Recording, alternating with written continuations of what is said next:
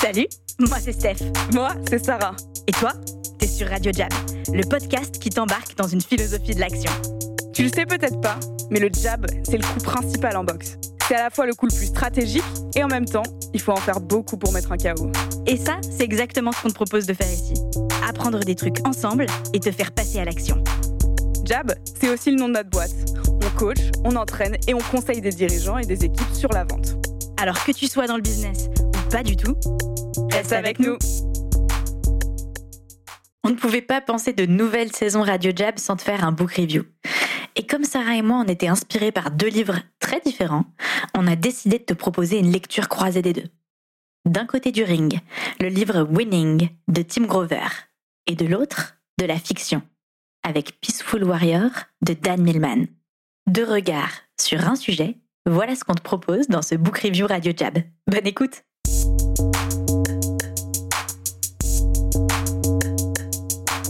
Salut Sarah. Salut Steph. Ça va? Oui, et toi? Ouais, je sens une atmosphère euh, très studieuse chill dans ce studio. Tout à fait. Parce qu'on est avec des livres. et les livres. Parce qu'aujourd'hui, c'est book review. Exact. Mais c'est un format de book review un peu différent. Ouais. Aujourd'hui, on a décidé. euh, bon, peut-être reprenons la base. hein. On le sait, on est dans le mois de la peur. le mois où le thème édito de Radio Jab, c'est la peur. Et donc, ben, chaque mois, on va essayer de vous proposer une book review. Et Sarah et moi, euh, on avait deux idées hyper différentes de livres qui nous parlaient sur ce thème. Et au lieu de choisir euh, et de renoncer à l'un des deux, on s'est dit, mais bien pourquoi on ne croise pas deux regards, deux bouquins qui nous ont parlé chacune sur ce thème de la peur? Et en fait, le, book review, se fait en miroir et, on, le fait euh, de cette façon-là, de, de livres qui dialoguent. C'est cool, non? C'est parfait. Comme nous qui dialoguons. Mais voilà. et en plus, je trouve, bah, c'est ouais, c'est assez intéressant. Euh, Sarah, qu'est-ce que tu as choisi comme livre? Alors, moi, j'ai choisi The Way of the Peaceful Warrior de Dan Millman. En français, c'est Le guerrier pacifiste. Ouais, très beau livre, adapté aussi au cinéma. Euh, moi, j'ai d'abord vu un film. ouais, le film que j'ai adoré. Euh, et, et donc là, on a le livre sous les yeux. À, à choisir, je recommanderais de d'abord lire le livre. Et je pense que tu as raison. T'as absolument raison. Euh, et en fait, c'est un livre euh, un petit peu autobiographique de Dan Millman, où il raconte euh, sa jeunesse, ses, ses études, où lui, c'était un gymnaste, un athlète gymnaste. Et il rencontre un jour un gars dans une station essence après avoir fait un mauvais rêve, qui s'appelle visiblement Socrate. Petit prénom normal. euh, qui attire vraiment son attention parce que c'est un vieil homme euh, qui se dit guerrier, donc euh, warrior, et qui a toujours un éclairage un peu étrange sur la vie et qui vraiment le retourne lui dans toutes ses croyances et tout son monde en fait euh, euh, tel qu'il le pense quand il est étudiant avec euh, ses certitudes etc. Et c'est intéressant parce que c'est vraiment un parcours initiatique déjà où on arrive avec au début un personnage qui est hyper sûr de lui, presque arrogant, etc. Et bon, je raconte pas la fin, mais qui évolue beaucoup pendant le livre. Et on va aller creuser un peu cette évolution et bah, le rôle que la peur a joué dans ce parcours initiatique. Et c'est là où ça devient intéressant. Euh, de mon côté, on est euh, moins sur une histoire, on est sur un livre euh, qui s'appelle Winning euh, de Tim Grover, qui est l'entraîneur euh, préparateur physique de Michael Jordan et de Kobe Bryant, qui est connu pour euh, notamment hein, avoir entraîné Jordan. Et ce qui est intéressant, qui est commun avec Peaceful Warrior, c'est que l'auteur du livre était à la fois lui-même un athlète dans sa jeunesse et ensuite un coach. Donc on a deux, déjà, je Hmm. trouve, deux profils d'auteurs qui sont similaires, mais ce qui est différent là, c'est que c'est vraiment ce qu'on appelle en anglais de la non-fiction. Donc euh, voilà, c'est plus un livre de développement perso, comme on pourrait dire en français. Euh, et, là, on va beaucoup plus être dans euh, un manuel du mindset de quelqu'un qui gagne. Et pourquoi moi ça m'a parlé pour ce book review, euh, c'est parce que pour gagner, il faut dealer avec la peur, un moment ou un autre. Et bon, on, on va un peu en discuter. euh, Il y a plein de points qui ont qui m'ont interpellé. Mais ce livre, moi, si je dois résumer pourquoi je l'ai choisi aujourd'hui et pourquoi je vais en parler, c'est qu'il m'a fait vivre plein d'émotions en tant que Mhm. lectrice. Euh, il m'a fait vraiment ouvrir sur mes peurs. Au début, j'ai paniqué, j'ai rejeté le livre, j'ai détesté. J'ai fait la même chose. Voilà. Bah, moi, je l'ai pas lu pour le coup encore. Exact. Tu vois, je J'ai pense toujours pas réussi, mais. qu'il est, tu vois, il, au début, tu as l'impression, pour prendre euh, la métaphore que je connais bien de la boxe, mais tu te fais enchaîner dans un coin et t'arrives plus à sortir, quoi. Enfin, c'est horrible, t'es dans les cordes. Et en fait, quand euh, voilà, t'as- tu rentres dans le jeu ou tu t'arrives à rentrer dans le mindset, je pense, qui fait que t'apprécies ce livre, euh, ça t'ouvre les yeux sur beaucoup de choses, sur la force créatrice de la peur, euh, sur voilà, qu'est-ce que ça veut dire avoir peur et pourquoi tu peux, tu, dois y être confronté si tu as envie de gagner. Et je pense qu'on a tous envie de gagner des trucs. Donc euh, voilà les deux bouquins euh, euh, qu'on va vous proposer aujourd'hui. Ce qu'ils ont en commun quand même, je trouve, et peut-être Sarah, c'est le premier truc que je voudrais te demander, Mm. c'est, et on en parlait tout à l'heure off mic, ce truc un peu stoïcien d'être dans le moment. Et peut-être que t'as pas envie de parler de ça. Petit Là, silence. j'étais pas dans le moment. Je plaisante. Euh, ouais, en fait, c'est amusant parce qu'en préparant l'épisode avec Steph, on se disait justement que il y a vraiment, je sais pas si c'est une recrudescence, mais en tout cas, il y a une tendance aujourd'hui dans tous les bouquins de développement personnel, dans tous les courants de pensée, de se baser beaucoup sur les stoïciens. Ouais. À savoir, bah, je il y a certaines choses que je ne peux pas changer. Ce que je peux changer, euh, c'est ma réaction. Bon, je, je simplifie, mais ce que je peux changer, c'est ma réaction et du coup, euh, comment moi je vois le monde et non pas euh, les choses qui m'arrivent euh, en tant que telles, quoi. Ouais. Et euh, aussi bien bah, dans Winning, je sais un peu moins, mais dans Peaceful Warrior, il y a beaucoup de ça. C'est que le personnage, en fait, au début, il arrive avec une espèce de, de couverture qui ressemble un peu à de l'arrogance. Et on comprend pas tout à fait parce que il, va euh, vraiment se, se moquer de Socrate là, parce qu'il y a des épisodes un peu rigolos. Alors quand il le rencontre, euh, il le voit assis sur un banc dans la station-service et ensuite il le voit sur le toit et il lui dit mais comment en une seconde t'es passé de là à là Et Socrate lui répond de manière ultra énigmatique, euh, un peu en mode maître Yoda quoi. Et l'autre il lui dit mais il se fout de ma gueule ce gars et en fait il s'énerve. Ouais.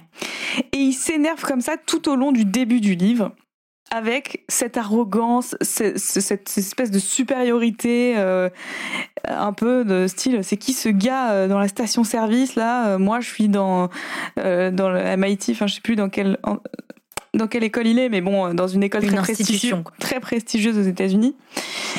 Et en fait, plus on lit et plus on décrypte un peu ce que Socrate dit, plus on voit que cette attitude, elle cache de la peur Hmm. et qu'elle cache de la peur de notamment pas vouloir voir des choses Mhm.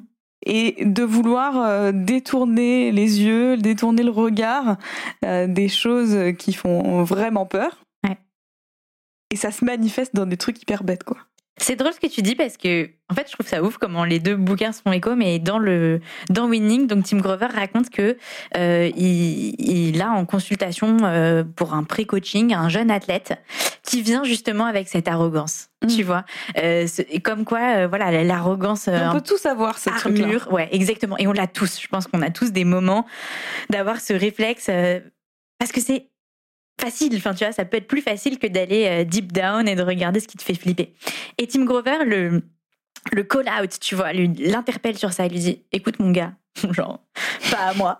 Euh, non, mais je, je- voilà, euh, lui dit d'une manière un peu coachante. En fait, tu, tu sais ce que tu vas faire? Là, tu vas rentrer chez toi. Genre, on prend pas une minute de plus ensemble, en fait. Ça sert à rien. Tu rentres chez toi et t'écris justement toutes les couches de bullshit que tu te mets, cette armure de bullshit, et tu les vides. Et derrière, t'écris pourquoi, qu'est-ce qui te fait peur derrière ça? Genre Mhm. vraiment, fais un process de tout vider euh, sur papier, les trucs qui te font hyper flipper et qui sont en fait les raisons pour lesquelles euh, tu nous me sers Te cette masques, soupe d'arrogance. Exactement, Mhm. tu te masques derrière ce, ce- cette personnage. Et voilà, après ça, Et c'est hyper vrai, euh, je, je Ouais. poursuis là-dessus parce que c'est hyper vrai aussi dans la plupart des gens qu'on rencontre dans le monde professionnel. tout à fait. Euh, les gens vont avoir une sorte d'attitude. Il y a beaucoup de gens qui vont avoir une attitude un peu, euh, ouais, à, à la fois arrogante, supérieure, et on dirait que ça manque d'humilité, quoi. Ça, Ouais. On pourrait dire un peu ça. Ah, Et je pense que quand tu commences des rendez-vous professionnels aussi, c'est intéressant. Tu as toujours la. pre- Je suppose que toi, tu le vois euh, assez régulièrement. Tu as toujours la première couche, ça va trop bien, je fais trop Bullshit, mes œuvres, ouais. voilà, tout va bien.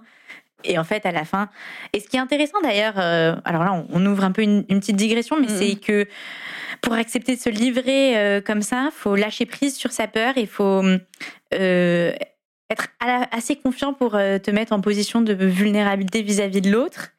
Et en fait, paradoxalement, ça, ça demande une grande force. Et aussi, il y a un sujet qui est, on en parlait tout à l'heure, de bien accompagner ça. Parce qu'on pense beaucoup à la peur en tant que truc personnel, en tant qu'émotion interne, euh, que quelque chose qu'il faut travailler soi-même.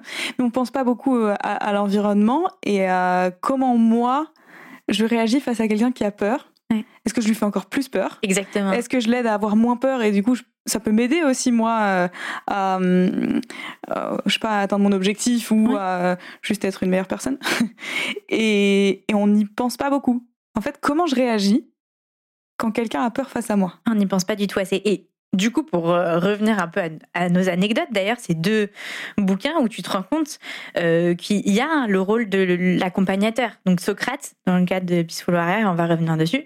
Et juste pour boucler sur la fin de mon anecdote, Tim Grover dit ça au gars, on est en face, d'un jeune de 18 ans. Hein. C'est un mec qui rentre au collège, tu vois. Et il se dit, je vais jamais le revoir. En vrai, le mec va jamais revenir. Et en fait, il revient le lendemain, première heure, et il est en mode je suis prêt. Genre, j'ai jamais, euh, euh, je me suis jamais senti aussi prêt, tu vois. Genre, donc, et ils ont commencé à bosser ensemble. Et la suite de l'histoire veut que le mec ait eu des succès phénoménaux, etc. Mais hum, voilà, je trouvais ça intéressant de se dire, bah, c'est vrai qu'il y a toujours cette réaction, et on y pense assez rarement de mettre une armure. Et quand nous, on est face à quelqu'un, comme tu l'as très bien dit, où on, voit, on décèle ça, comment on peut l'aider? Tout le monde n'est pas Tim Grover, donc je pense qu'on va pas tous euh, dire à son interlocuteur, hé, écris ton bullshit et tes peurs et reviens voir, tu vois. Mais peut-être que c'est intéressant d'aller voir euh, dans Peaceful Warrior comment ça se déroule du coup, qu'est-ce qui se passe après, quand euh, voilà, il, lui a servi son arrogance, que fait Socrate, comment ça évolue tout ça? C'est amusant parce que Socrate, tout le long du livre, il a une espèce d'attitude très légère et, il se moque de lui, il se rit vraiment de Dan Millman, ce qui l'énerve d'autant plus. Et en fait, il le pousse à bout. Et à chaque fois, il le pousse à bout en étant lui euh, en train de survoler complètement, quoi. on a l'impression qu'il est dans son délire, mais à la fois, il dit des choses qui sont qu'il le pique tellement dans son ego hmm. qu'il peut pas partir en fait. C'est vraiment Rafiki genre. C'est le seul Ah ouais, exactement. C'est Rafiki. C'est clair. Et en fait, euh, il a quand même des sortes de moments de réalisation au fur et à mesure. Hmm. Donc en fait, il y a un moment dans le livre où euh, euh, Dan Millman, il a commencé à pas mal changer. Il a euh, changé un peu bah, son entourage, ses vêtements, plein de choses. Et il, va tout fier vers Socrate. Et, et, en fait, ce jour-là, il y a une nana, Joy, qui rejoint Socrate et il tombe complètement euh, amoureux d'elle. Gaga, ouais. Gaga d'elle parce que c'est une fille euh, belle, euh, légère. il la décrivent comme si elle volait. Alors j'ai pas vu le film, mais moi c'est vraiment l'image que j'en ai.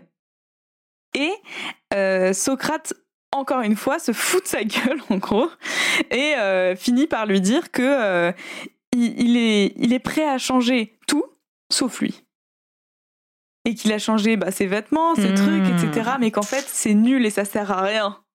Et donc Dan, qui a vraiment été au bout de lui-même pour tout changer, machin, faire des efforts, il se dit mais je vais le tuer en fait. Et il s'énerve tellement que euh, il, manque de le frapper ou un truc comme ça. Et du coup, il a la honte devant Joy et il pense qu'il va jamais la revoir. Mm-hmm.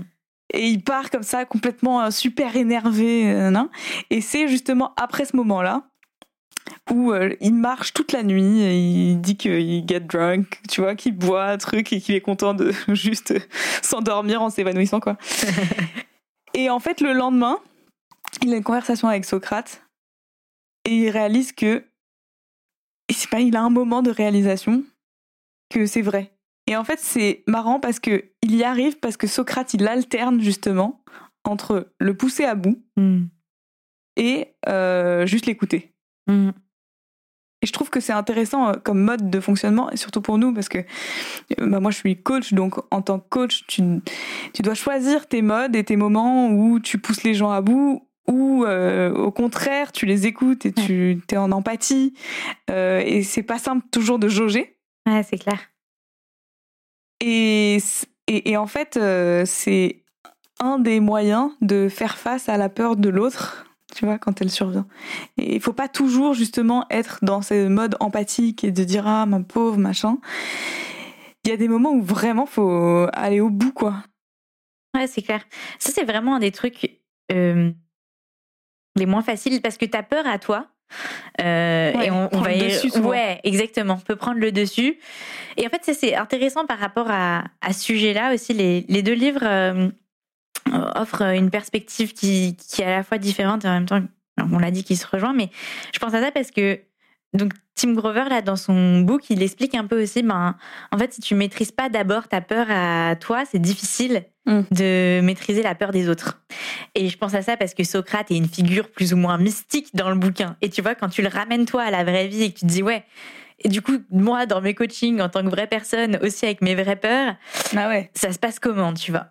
Et pour faire un, peu écho à ça et continuer ça, il y a un truc que, que j'ai bien aimé sur euh, ce sujet de, de, sa propre peur dans le bouquin de Tim Grover, c'est le dark side.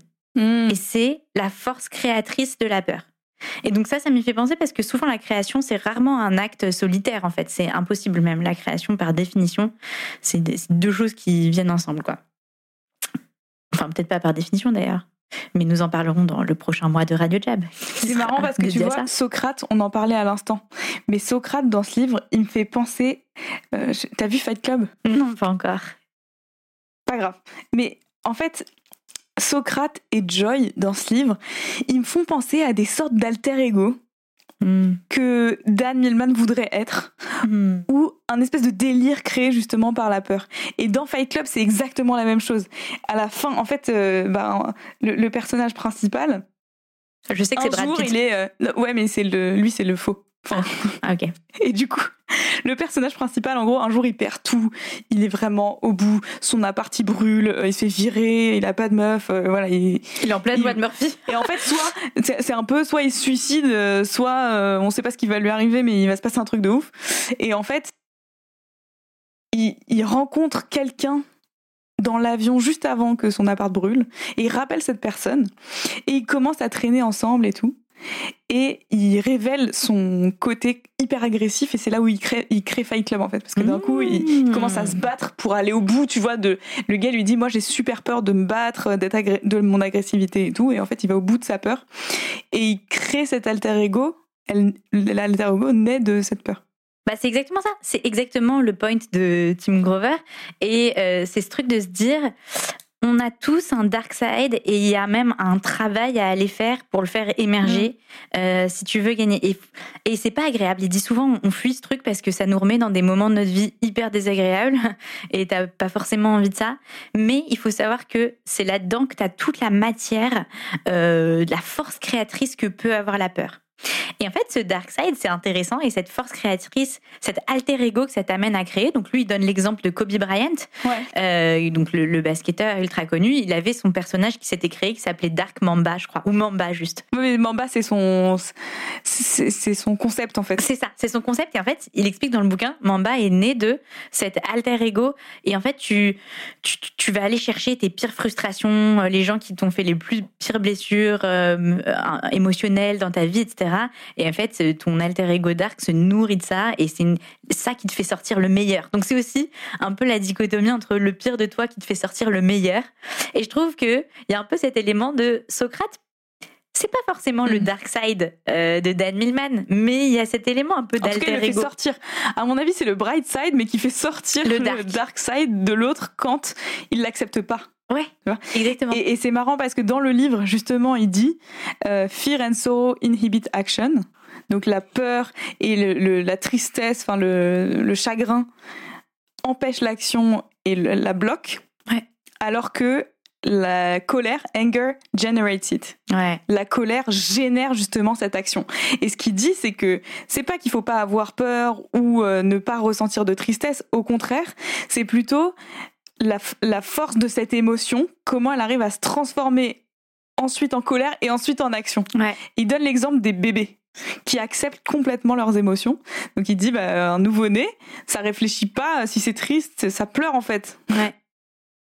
Et, ça flot directement. C'est marrant parce que Tim Grover utilise le même exemple. Ah, c'est drôle. C'est sûr qu'il l'a lu. Enfin, oui, c'est Bah, sûr. c'est sûr. C'est sûr.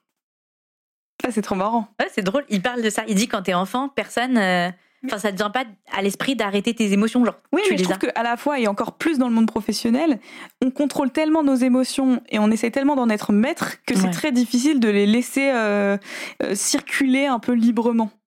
Ouais. Tu vois, et, et je trouve que justement, transformer, euh, quand tu te prends un gros vent au téléphone ou un truc où vraiment ça te pince et ça te, ça te fait un couteau dans le ventre, c'est très difficile de le transformer en cette colère euh, créatrice, quoi Ouais, c'est clair. t'es plus en mode euh, dégoûté et euh, je me suis pris un coup dans le ventre, là j'ai besoin de souffler quoi. Que j'aime bien aussi, euh, juste pour rebondir sur ce truc des émotions et de la peur et de la colère et de ce que ça génère, il y a aussi une distinction que fait Tim Grover là-dessus dans le bouquin. Qui, il dit Fear is power. Fear est, censé te générer du power parce que ça est censé arriver au sentiment I can do this. J'ai peur, Mm. mais I can do this. Et lui, il oppose ça euh, au doute. Et je trouve c'est intéressant ce triangle émotionnel peur, colère, doute, tu vois, toutes ces émotions qu'on met un peu toutes dans le même panier. Et, mais il dit attention, le doute, c'est un peu l'ennemi parce que Mm. doubt is panic. Ouais. Doubt is panic et c'est pas I can do this, c'est I'm fucked. Intéressant aussi. Bah, le doute en fait, moi j'aime bien cette image de se dire que le doute c'est la toute petite fissure là qui vient se faire et en fait euh, bah, il y a de l'eau qui coule dessus et ça s'augmente et puis ensuite ça Ah ouais, c'est quoi. exactement ça. Ça bouffe tout. Ah ouais, ouais, c'est exactement ça. Et, le, et à la fois, c'est, challengeant parce que t'as envie de douter parfois. Enfin, dans le sens où tu te dis que c'est sain. Tu vois, Ouais. le doute, c'est sain souvent. Ouais. De questionner, en tout cas, c'est sain. Et d'ailleurs, euh, c'est un peu le rôle que Socrate joue aussi euh, pour Dan Millman. Il le questionne vachement. Il fait douter Ah oui. de lui-même. Bah, il le fait douter et c'est là où, justement, euh, il, il trouve ses petites failles et il s'engouffre directement. Et, et c'est là où il y a du changement aussi. Ouais. Tu vois, c'est, c'est... Quand tu commences à douter d'un truc, en fait, t'es obligé d'aller au bout. C'est peut-être ça aussi. Ouais. c'est que le doute, soit il faut l'éviter, soit aller complètement au bout. Ah, c'est le Faut vortex. pas rester avec. Ouais, c'est clair. En fait, c'est ça. C'est que si tu restes avec un petit doute, ça te bouffe en entier. Si tu bouffes le doute, tu, tu peux trouver un truc. Ouais, c'est excellent. Et je voudrais revenir un peu du coup sur, euh, sur Peaceful Warrior, dans ce, son parcours un peu initiatique. A, il y a un truc qu'on n'a pas dit, euh, peut-être dans l'histoire, mais c'est que le gars, il a un accident quand même, Dan Millman. Et je pense que c'est un élément hyper important. Ouais, il, il- donc il est gymnaste, il étudie, il est dans ses compétitions de ouf. Il rencontre le fameux Socrate. Il a un accident, un accident de moto, je crois. Mm. Euh, et là, il, voilà, il a peur forcément, et il y a ce rapport euh, de la peur et du temps. Parce qu'en fait, comme sa carrière est foutue, quoi, euh, en tant que gymnaste, ben, il a une jambe, je crois, qui est complètement foutue. Et euh, il a peur parce qu'à la fois, il voit pas le futur, il voit que le passé s'est terminé. Et en fait, euh, ben, le moment présent, il n'existe pas vraiment parce qu'il a jamais vraiment vécu dans le présent. Et d'ailleurs, il y a des choses dans le livre qui le montrent et qui lui font réaliser ça. Mm. Et notamment, il l'amène, euh, je me souviens, euh, il, il fait venir un gars qui est spécialiste en nutrition et il est spécialiste dans les aliments crus. Ok. Et je me souviens de ça. Et, et en fait, il lui dit que sa peur de manquer un repas, et parce qu'il a une mauvaise appréhension de la nourriture, et sa peur de manquer un repas fait en sorte qu'il ne peut pas même apprécier un Le repas repas. qu'il est en train de manger. Mmh. Et il est tellement dans l'anticipation ou dans euh, la peur de manquer, etc., que quand il est dans le moment présent, bah, il peut pas en profiter. Ouais. Et en fait, c'est pareil pour tous les autres aspects de sa vie. C'est que il est tellement soit dans le passé de ma carrière est finie, soit dans le futur de je vais rien devenir et il va rien se passer de ma vie, que il oublie complètement le moment présent. Et ce que tu disais, c'est que c'est assez, euh, euh, c'est assez présent aussi euh, dans Winning. Ouais, ça l'est. Alors, encore une fois, ce que j'adore, c'est que c'est euh, le même concept, mais voilà, euh, framé différemment. Euh, Grover, il parle du focus. Il dit que justement, pour euh, repartir un peu de ce truc de, de ton alter ego un peu dark, euh, pourquoi tu le fais? Enfin, Tu vois, genre, le but n'est pas juste de te créer un alter ego dark et d'aller creuser tes profondeurs.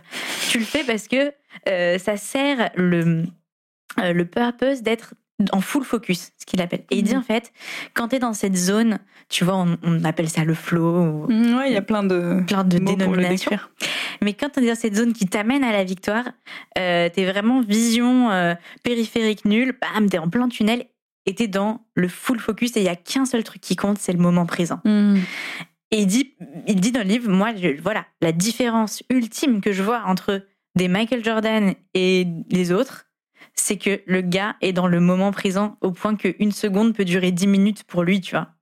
Et je trouve que ça, c'est puissant. Et c'est puissant aussi. On va vous faire écouter un passage d'une interview de Dan Millman où il dit en fait, il y a un gars qui vient le voir avec euh, un dollar. Il lui dit bah je sais que vous êtes un coach euh, hyper connu machin et que bah, pour un dollar vous allez pas pouvoir me dire grand chose mais si je vous donne un dollar c'est quoi le coaching que je peux recevoir? Et en fait, euh, Dan, il lui dit, euh, bah, breathe, euh, relax et voilà. Be here and now. Be here and now. Et il dit, l'important, on sous-estime l'importance de faire les actions une après l'une après l'autre. Ouais. De, en fait, c'est c'est quoi ma journée? C'est déjà me lever le matin, ouais. faire un pas hors du lit, aller vers la douche, tu vois? Et en fait, ces trucs, on les fait tellement en autopilote parfois. On n'est pas. Enfin, tu vois, quand elle le dit comme ça, tu dis, bah oui, en fait, c'est ridicule, évidemment, que je me lève et que je vais à ma salle de bain, et... mais de prendre les trucs un par un. Oui, mais tu te lèves et tu vas à ta salle de bain. Combien t'as eu de milliards de pensées entre temps quand t'es arrivé à ta salle de bain? C'est ça qu'il dit, c'est de faire une seule chose à la fois. Ouais. Et pas 50 000 dont euh, la moitié dans l'expectative du reste de la journée. Quoi. et je trouve que ça c'est intéressant parce que justement, quand par exemple euh, tu t'apprêtes à, prendre ton téléphone pour euh, appeler quelqu'un, à cold coller quelqu'un, quand tu t'apprêtes à rentrer dans un rendez-vous, est-ce que tu es vraiment dans le moment présent et est-ce que tu es en train de penser seulement à la conversation que tu es en train d'avoir? Et eh bien la plupart du temps, non, tu es dans une conversation de vente par exemple et tu es en train de penser est-ce qu'il va m'acheter, est-ce qu'il va m'acheter? Au lieu d'écouter ce qu'il va te dire. Ouais, c'est clair.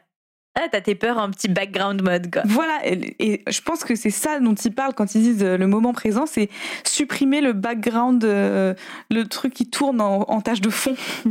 tu sais, comme quand ton ordinateur il bug, et en fait, c'est que t'as trop de tâches ouvertes et ouais, du coup, t'ouvres le gestionnaire des tâches. On n'est que des ordis, en fait. Mais c'est vrai ce que tu dis. Euh, et on va jouer l'extrait juste tout de suite pour que vous puissiez bien l'entendre de la voix de Dan Millman, parce qu'il le raconte quand même avec brio. You know, a writer named Barbara Rasp said, the lesson is simple, the student is complicated. By focusing less, actually, on trying to have just the right thoughts and positive thoughts and quiet mind and just the right feelings, if we focused on what we have more control over, how we move our arms and legs, what we actually do moment to moment, it simplifies our life. Do you ever wake up in the morning thinking, oh, I have 26 things I have to do today? But actually, there's only one thing you need to do. Open your eyes when you first wake up, and then sit up, unless you sleep sitting up. and then put your feet on the floor. One thing at a time. My life is very busy. I'm sure yours is very busy too. But my life has become very simple when I've finally realized I can only do one thing at a time. A young man, a college student actually came up to me once and said, Dan, I know you charge a lot of money for personal consultations, but um, I'm a poor college student. I just have a dollar. Can you tell me something for a dollar? I said, sure. And I gave him, I told him six words that could change his life if he actually practiced it. Those six words were simply here and now, breathe and relax. Just remembering to do those things more often. Remembering where we are. Where we are, right here, right now. The moment of reality. It's the only one. Mark Twain once said, I've had many troubles in my life, most of which never happened.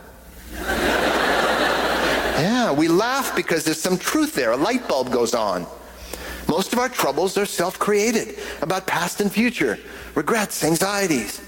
But right now we can we can handle this moment. Life comes at us in waves of change.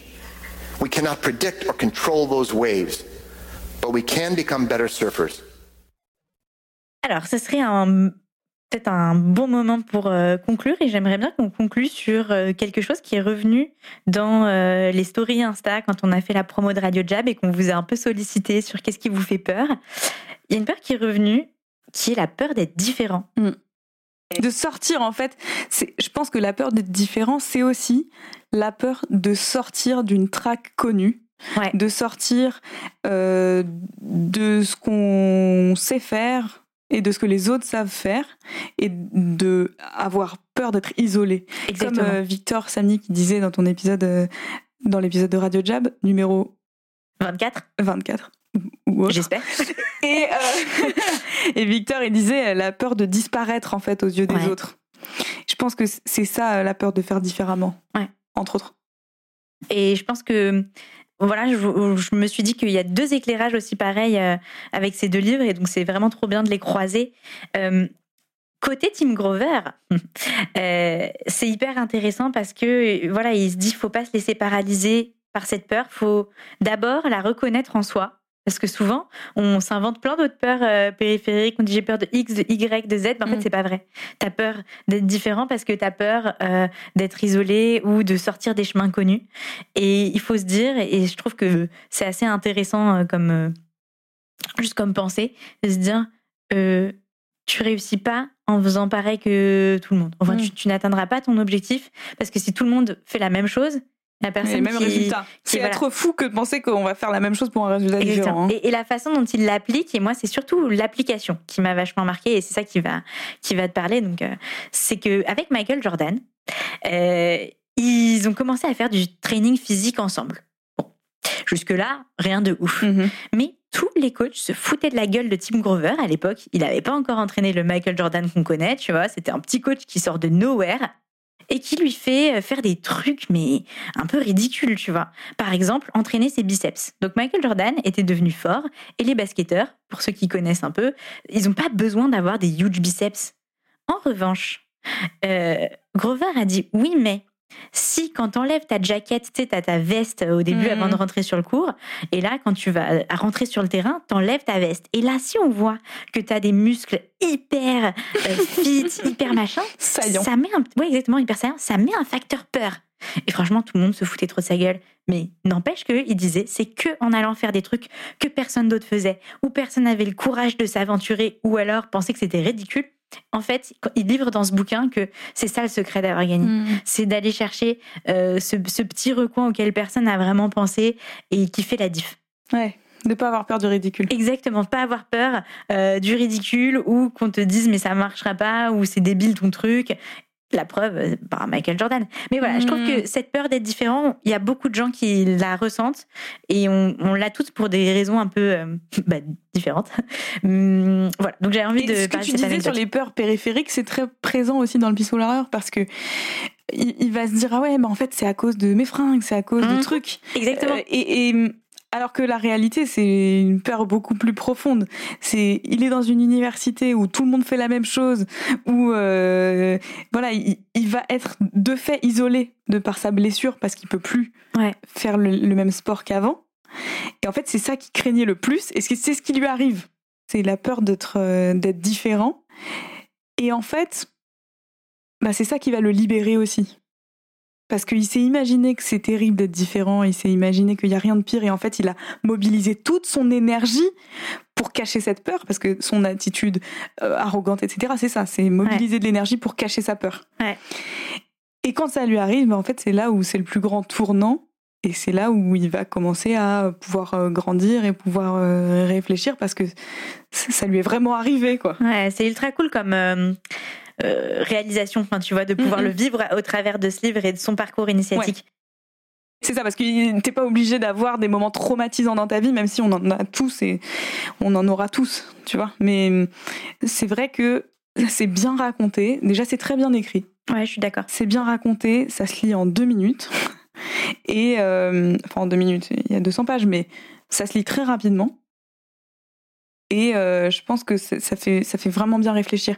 Il y a un truc que j'aime bien là à la fin, et je pense qu'on peut un peu conclure là-dessus Yes, girl. c'est euh, je, je, je lis en anglais et puis on traduira. I've shown you the way of the peaceful warrior, not the way to the peaceful warrior. As long as you thread the way, you are a warrior. These past eight years, you have abandoned your warriorship, so you could search for it. But the way is now, it has always been. Et en fait, ce qui est super intéressant, et je, je fais le lien avec winning directement et très automatiquement, c'est que euh, la victoire, c'est un loyer, c'est pas une rente. Enfin, tu vois, c'est Mhm. pas c'est quelque chose que, que où tu payes le loyer tous les mois et que t'acquiers pas. Ouais. Et en fait, c'est pareil pour euh, bah, dompter ses peurs et c'est pareil pour euh, un grand nombre de choses. C'est pas un truc euh, définitif et, et on peut toujours revenir en arrière. Et donc, il faut entretenir cette relation qu'on a avec nos peurs, avec euh, bah, la victoire quand c'est la victoire. Et, et je pense que c'est un des trucs aussi les plus effrayants, en tout cas pour moi, Mm. c'est que c'est jamais fini, quoi. Ouais, c'est clair.